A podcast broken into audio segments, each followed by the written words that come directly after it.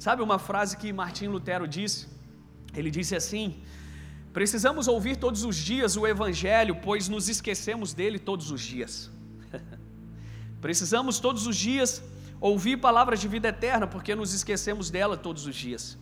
Esse texto é base para aquilo que nós queremos ministrar nessa campanha, cheios do Espírito Santo, recebendo poder para cumprir o chamado. Por que, que o Espírito Santo ele está em nós?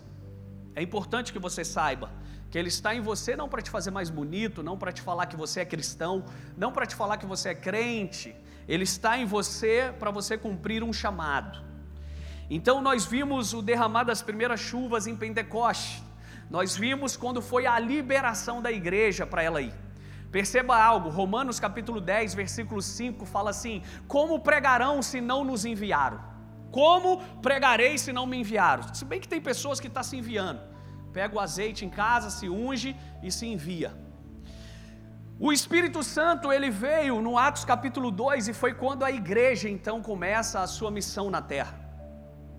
E a igreja, ela só é liberada para ser igreja a partir do Espírito Santo, queridos.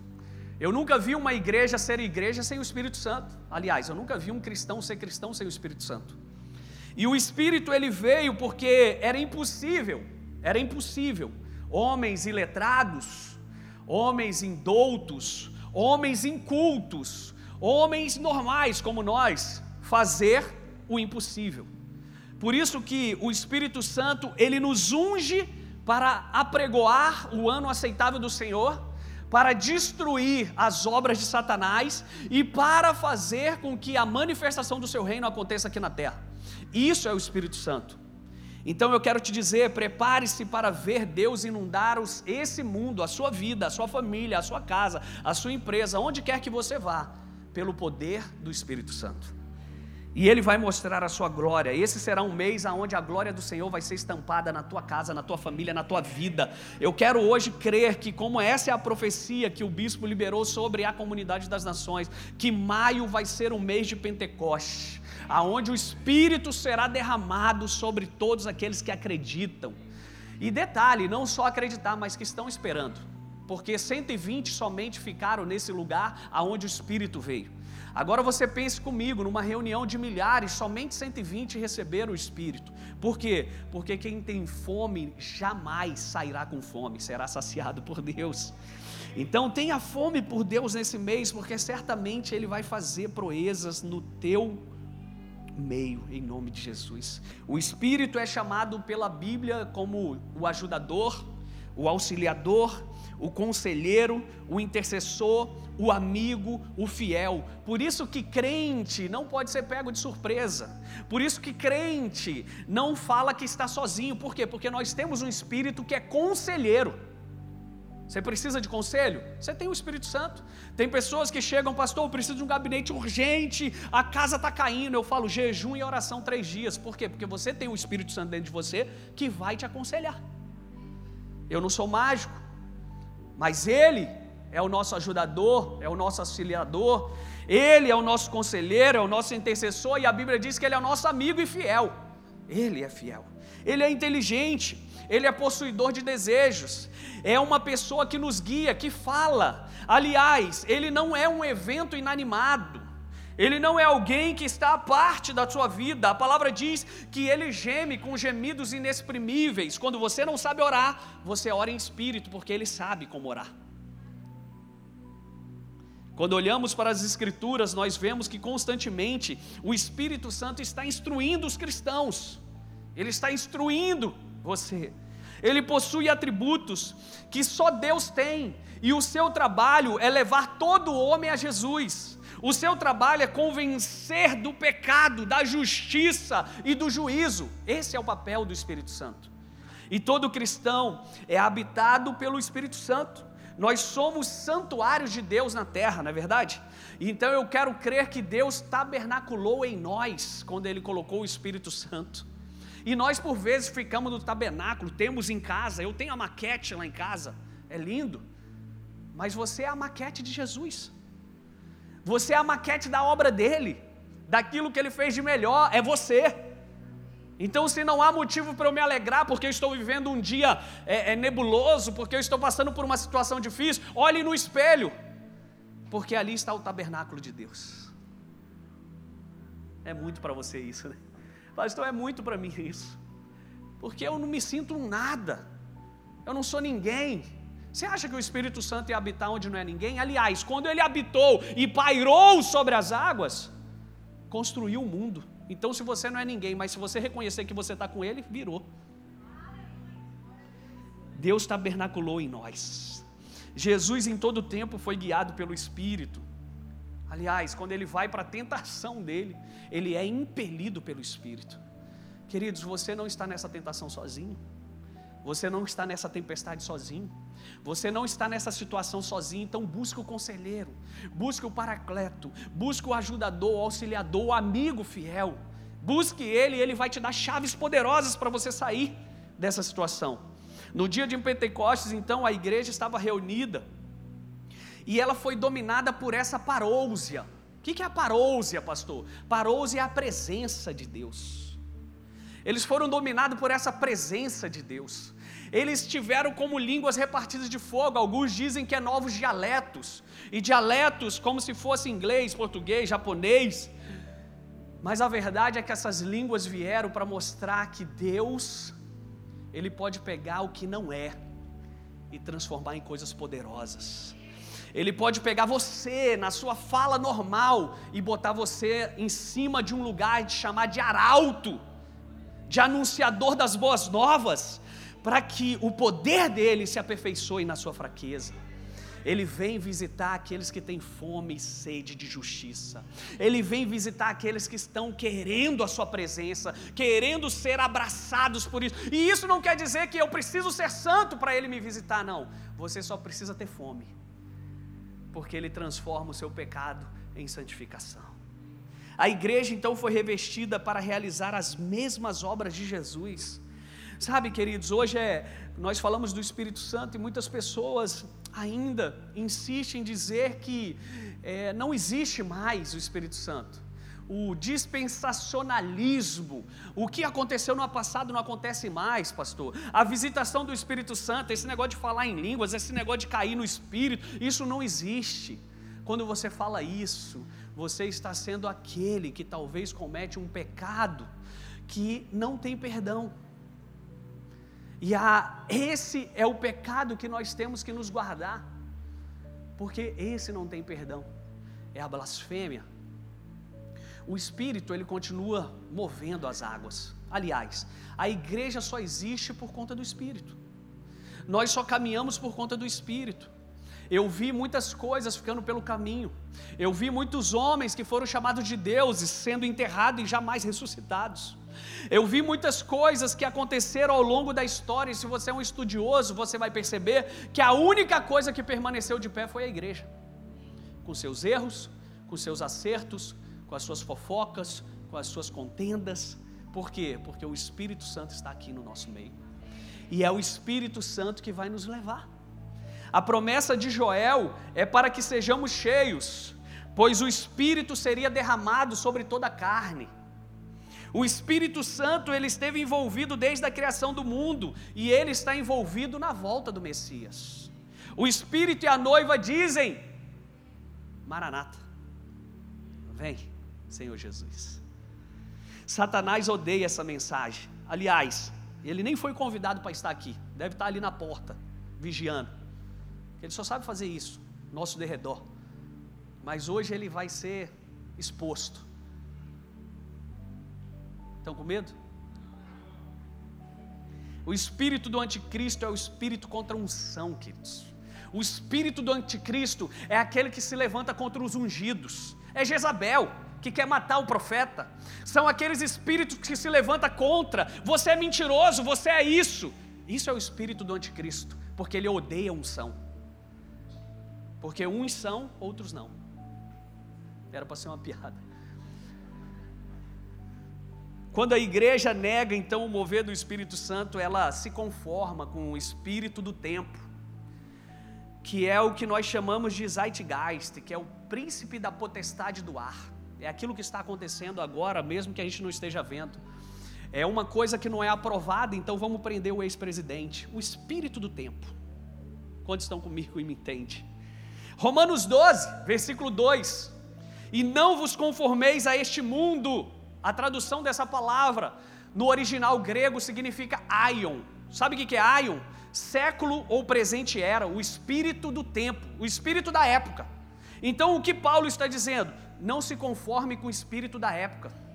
Qual que é o espírito da época? É o que nós estamos vendo aí acontecer no Brasil e no mundo afora.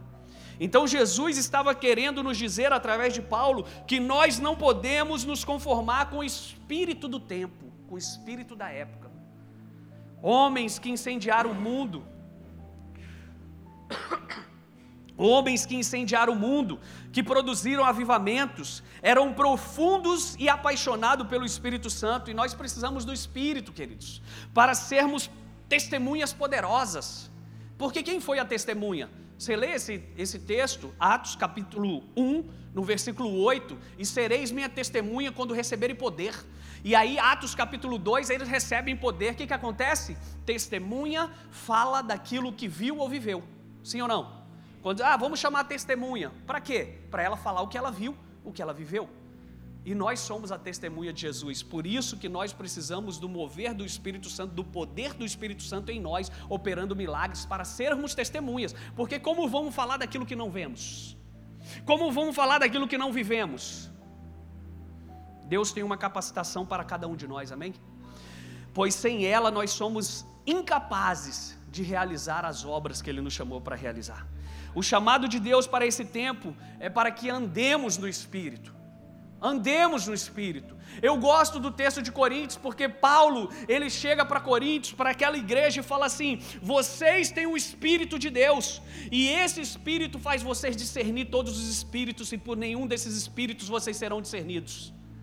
O que Paulo está dizendo, gente, é que você tem poder de chegar em ambientes e mudar a frequência desse ambiente. Estão comigo aqui? Como que eu mudo a frequência de um ambiente? Se eu chego num ambiente eu discerno o espírito que está naquele ambiente. Às vezes você foi ali para fechar um negócio, você discerniu que o, o clima ali não está legal. O que, que você faz? Marca outro dia a reunião. Poxa, você não fechou o negócio? Não, muito pelo contrário. Eu ganhei esse negócio, porque se eu tentasse fechar ali, eu não conseguiria. Então marquei para outro dia, aonde o Espírito me conduzirá à vitória. Sabe, queridos? É por isso que eu falo que nós, filhos de Deus, temos que andar no Espírito. Temos que andar no Espírito. Temos que andar no Espírito. Porque é Ele que vai fazer você discernir as coisas. É Ele que vai te dar chaves poderosas para você virar aquilo que era desfavorável à sua vida em seu favor. O chamado pra, de Deus para nós, para esse mês de maio, é que você ande em espírito. E eu quero te dar um desafio para esse mês todos os dias busque uma experiência com o Espírito Santo. Todos os dias desse mês. Acorde, não fique satisfeito em ir dormir se você não teve uma experiência com o Espírito Santo. Pastor, e como que eu faço isso? Se entregue a Ele. Ouça a voz dEle. O discernimento para vencer as suas contrações internas, os seus entraves financeiros, os seus problemas relacionais. Você precisa ser cheio do Espírito Santo, queridos. Ninguém faz nada pela sua força, nós fazemos pela força dele. Nós fazemos por Ele. Você é fruto de um propósito, você é fruto de um desígnio, e isso não vem de nós, isso vem dele. Existem três tipos de homens que eu quero te elucidar nessa noite. O primeiro é o homem carnal. O que é o homem carnal? É o ser instintivo, emocional. Ele vive para satisfazer os seus sentidos. Sabe quando Gálatas fala dos frutos da carne e o fruto do espírito? O homem carnal, ele vive para aquilo, para os frutos da carne. Então ele vive para ostentar, ele vive para satisfazer os seus egos emocionais, os prazeres da carne. E não há disciplina nem controle. Quanto mais você dá para a carne, mais ela quer. Quanto mais você dá para esse homem, mais ele quer e ele nunca está satisfeito. Nós temos também dentro de nós o homem psíquico. São aqueles que permitem que a razão ocupe o lugar do espírito. É o inteligente, é a letra mata, é aquele que acha que sabe tudo, e ele impede o agir do Espírito Santo. E hoje, pasmem, algumas igrejas estão assim, elas estão na letra e esqueceram do Espírito. E aí eu mato aquilo que o Espírito Santo quer fazer, porque porque eu começo a enlatar a mensagem.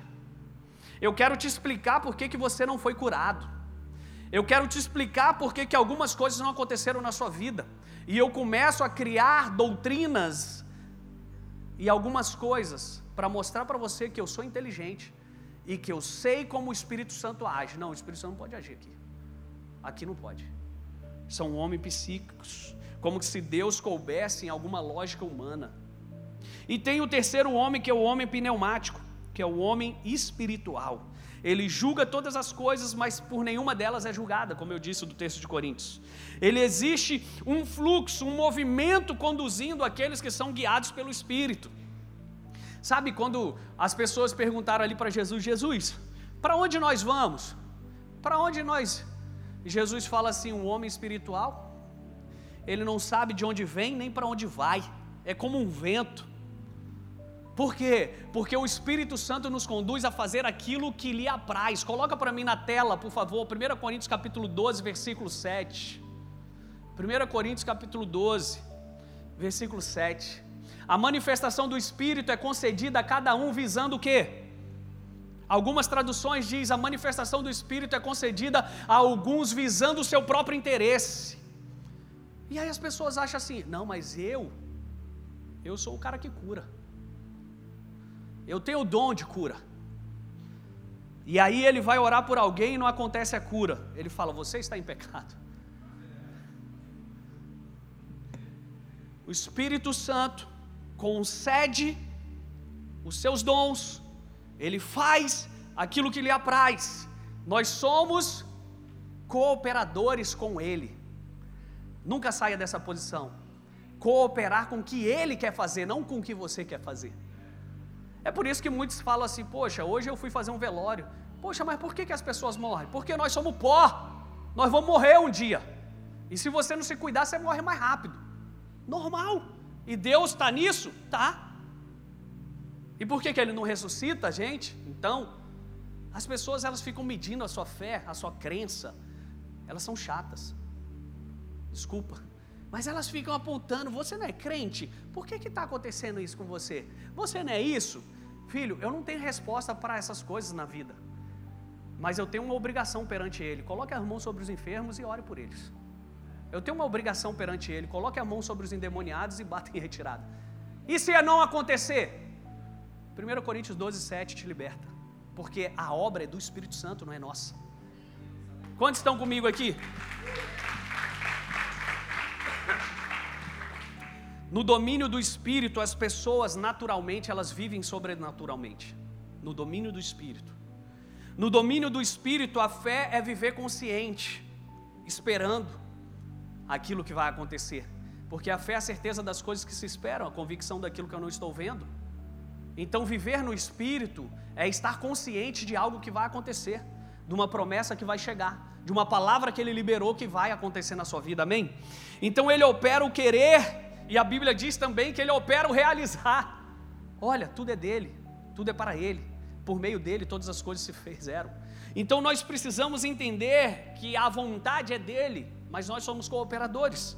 A igreja então é esse lugar quântico, esse lugar de encontros divino, esse lugar aonde o impossível se relativiza por milagres. A igreja é esse lugar onde a manifestação dele vem e toma. De repente, estavam reunidos, vieram línguas repartidas de fogo sobre eles. A comunhão com Deus é uma experiência real, queridos. A comunhão com Deus. Quantos milagres nós testemunhamos? A Bíblia diz que o lenço de Paulo curava, a sombra de Pedro curava. A Bíblia diz que Filipe promoveu um avivamento em Samaria, sendo transladado de Azoto para então ministrar a um eunuco e o batizar. Jesus, ele entrou na terra, ele nasceu, ele cresceu, ele morreu, ele ressuscitou, ele fez muitos milagres. João, ele foi preso injustamente, então ele manda mensageiros a Jesus para perguntar se ele era aquele que haveria de vir. Jesus não responde a ele quem ele era, Mas Jesus responde a ele as suas credenciais apostólicas. Quais são essas credenciais? A que você carrega. Em meu nome expulsarão demônios. Em meu nome curarão enfermos. Em meu nome ressuscitarão pessoas. Como Paulo que declarou: As minhas palavras são cheias do poder do Espírito Santo. Sabe, pessoas que têm vida com Deus, elas sabem que não é sobre elas, é sobre Ele. Pessoas que têm vida com Deus sabem que tudo, tudo vem dele, tudo é para Ele. E se nós somos ou fazemos alguma coisa, não é por nós, é pelo poder dele que aperfeiçoa a nossa fraqueza. Nós somos assim, acreditamos que tudo é possível, queridos. Deus levanta de tempos em tempos os seus Davis. Espero que você seja um deles. Para voltarmos ao Evangelho, nós temos que voltar ao dia de Pentecoste.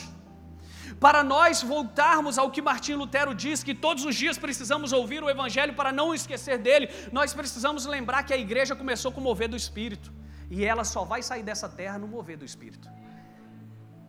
E se isso não está acontecendo na sua vida, você não está vivendo o Evangelho. Se milagres não acontecem na sua vida, se conversão não acontece nas suas atitudes, você não está vivendo o Evangelho. Porque o Evangelho é transformação.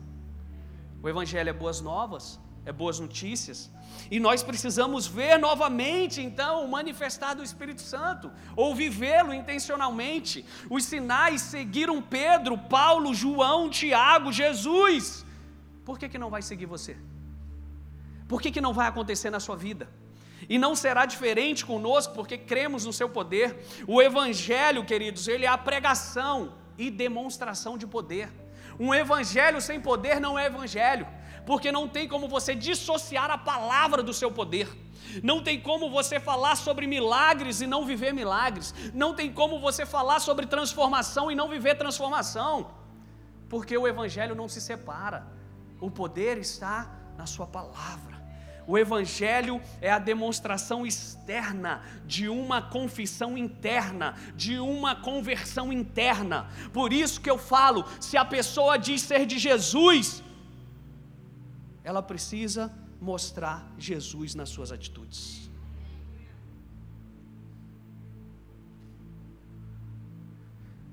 A nova criatura pede passagem, algo que a mente não é capaz de explicar. O homem anseia por um Deus vivo. O elemento milagroso, ele está dentro de nós e ele é chamado de Espírito Santo, de paracleto, de ajudador, de auxiliador, de conselheiro, de amigo, de fiel. Ele o Espírito Santo. A vida é um grande milagre, a dimensão espiritual é o nosso lar normal. Nós deveríamos estar no Espírito, nós deveríamos. Paulo fala: Eu sou um pouco melhor e maior do que vocês porque eu oro mais em espírito, porque eu gasto mais tempo no Espírito, edificando a mim mesmo. Deus é um operador de milagres e nós fomos feitos assim, queridos. Nós fomos feitos para operar milagres. Muitos recorrem a várias fontes espirituais proibitivas para tentar se conectar a esse mundo espiritual. Mas não há outro mediador entre Deus e os homens a não ser um chamado Jesus Cristo. João capítulo 14, versículo 6: Eu sou o caminho, a verdade e a vida, ninguém vai ao Pai se não for por mim. Então essas pessoas que não vão por Jesus, elas estão indo por outros caminhos e que não estão chegando ao seu destino. Estão encontrando alguns outros, um terço no meio do caminho e trazendo isso para a terra como se sendo de Deus. Sem Jesus, sem Espírito Santo, não é de Deus. Para Deus não há impossíveis. A Bíblia diz que ali foram feitos muitos milagres. E se fosse escrito todos os milagres, não teria folhas, canetas, para escrever o que aconteceu. E aí, nessa noite, eu te pergunto: será que Deus parou de fazer milagres? Se a Bíblia mesmo diz que Jesus é o mesmo ontem, hoje e sempre será, será que Deus parou de operar milagres, de transformar água em vinho, de abrir mar, de abrir rio, de ressuscitar pessoas, de curar enfermos? Ei, queridos, a fé está ligada àquilo que não podemos ver, mas está ligada às promessas dele. Quando Deus fala alguma coisa para ele, é como se aquilo já fosse feito, cumprido, executado. Então, quando Deus te dá uma palavra, é porque aquela palavra é real e ela vai acontecer se você tiver fé para acreditar. Ei, eu vim aqui nessa noite te dizer que tudo que está contra o que Deus disse na sua vida vai se dobrar. Tudo que está contra o que ele falou para você, quando você foi dito aqui pelo Léo, abriu seu CNPJ, o que está contra isso vai se dobrar.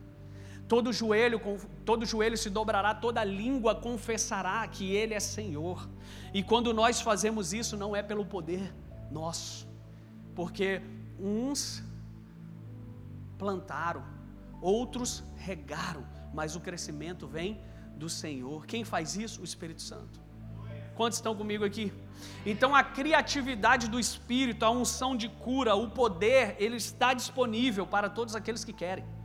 O cristão que não tem fome pelo sobrenatural ou pelo Espírito Santo, esse está equivocado.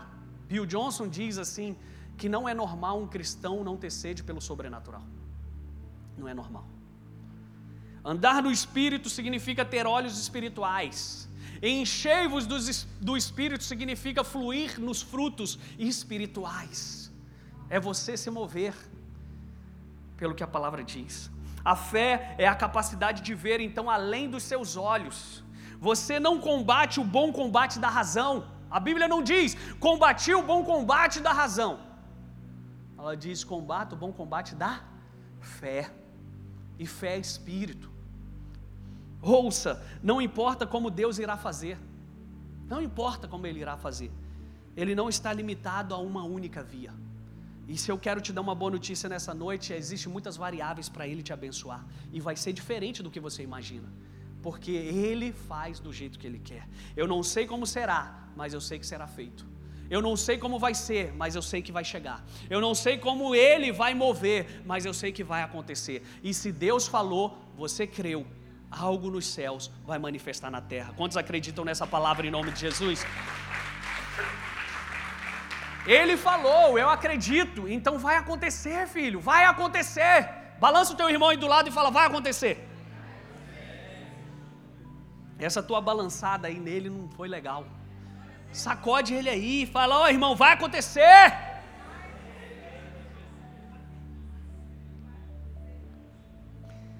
Sabe o que, que o John Maxon diz? Ele diz assim: o problema é tudo que vemos, o problema é tudo que vemos quando tiramos os olhos de Jesus.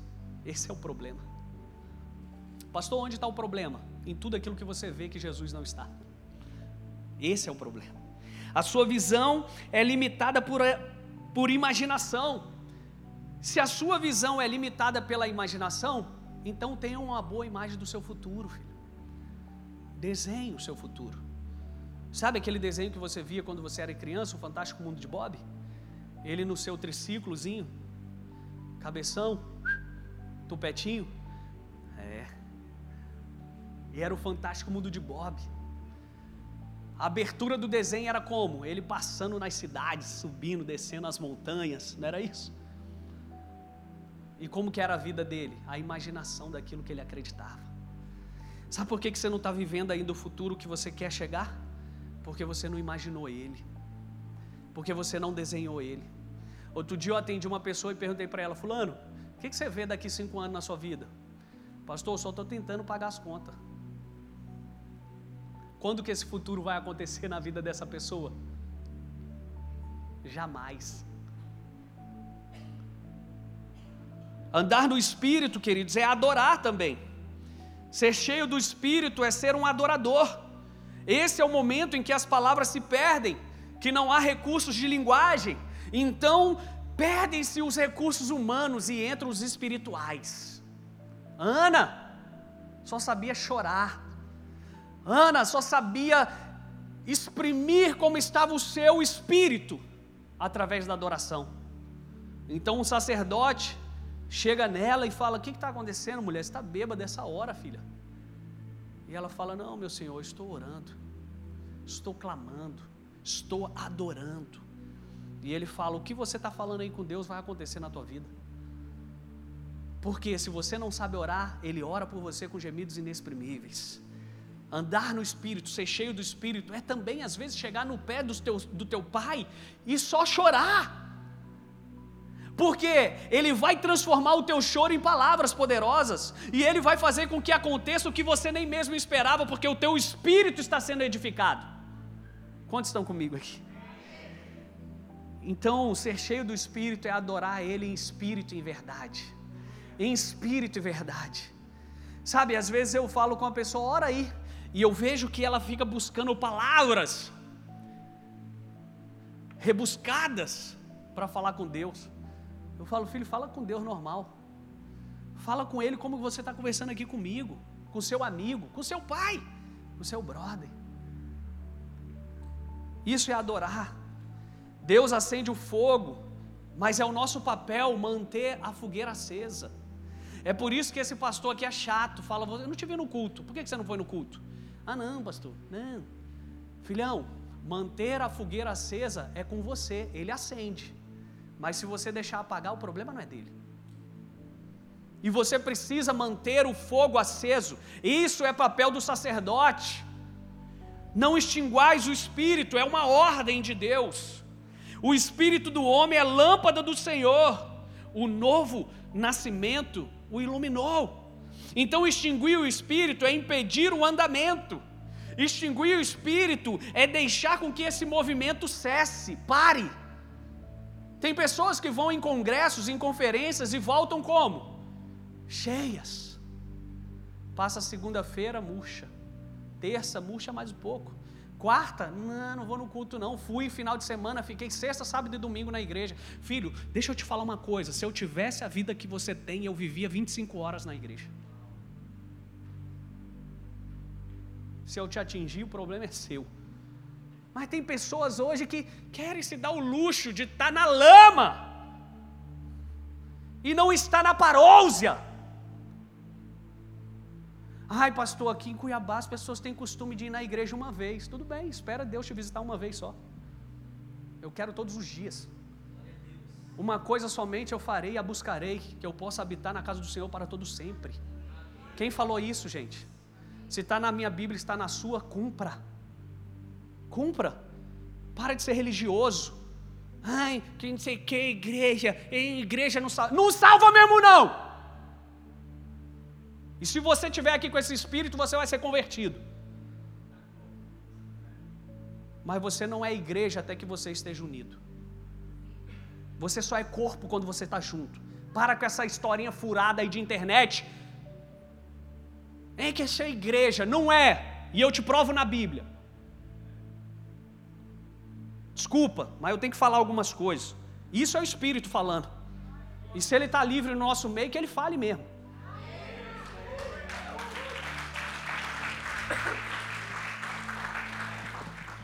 Ele se move desde a criação nas faces das águas. O Espírito impelia Paulo para o cumprimento do seu chamado, gente. O Espírito que nos conduz.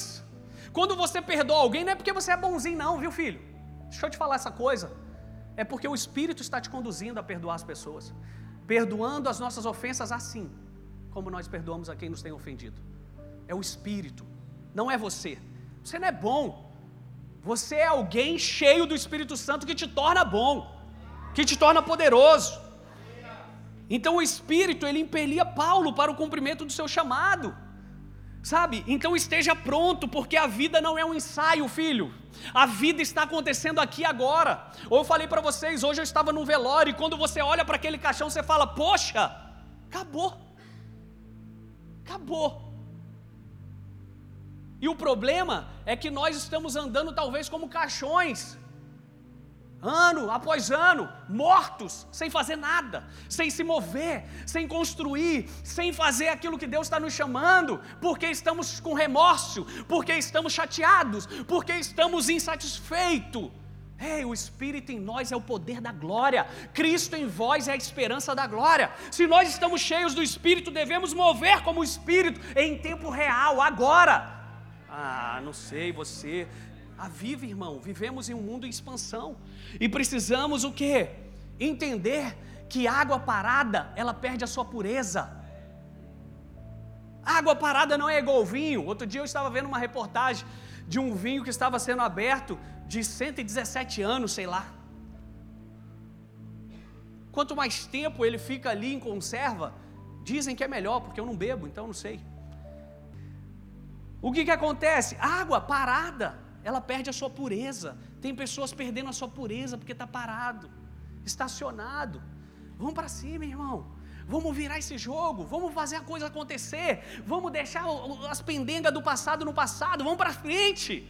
O Espírito Santo está nos chamando para jogar uma partida nova. Perdemos o campeonato passado, mas vamos ganhar o próximo vamos fazer gol, vamos alegrar a torcida, porque existe uma testemunha, uma torcida de testemunhas visíveis e invisíveis te olhando, vendo você, querendo aplaudir o teu sucesso. Nessa torcida está Moisés, Davi, Ruth, Noemi, está todo mundo ali falando: vai lá, arrebenta. Meu Deus, vocês estão aqui? Nós vivemos um mundo em expansão, o Espírito ele não enche pessoas que não são completamente entregues. Olha, leia isso aqui. Enchei-vos do Espírito, para quê? Recebendo poder para. Para que que eu vou ser cheio do Espírito se eu não quero derramar do Espírito? Para que que ele vai me encher se eu não quero esvaziar?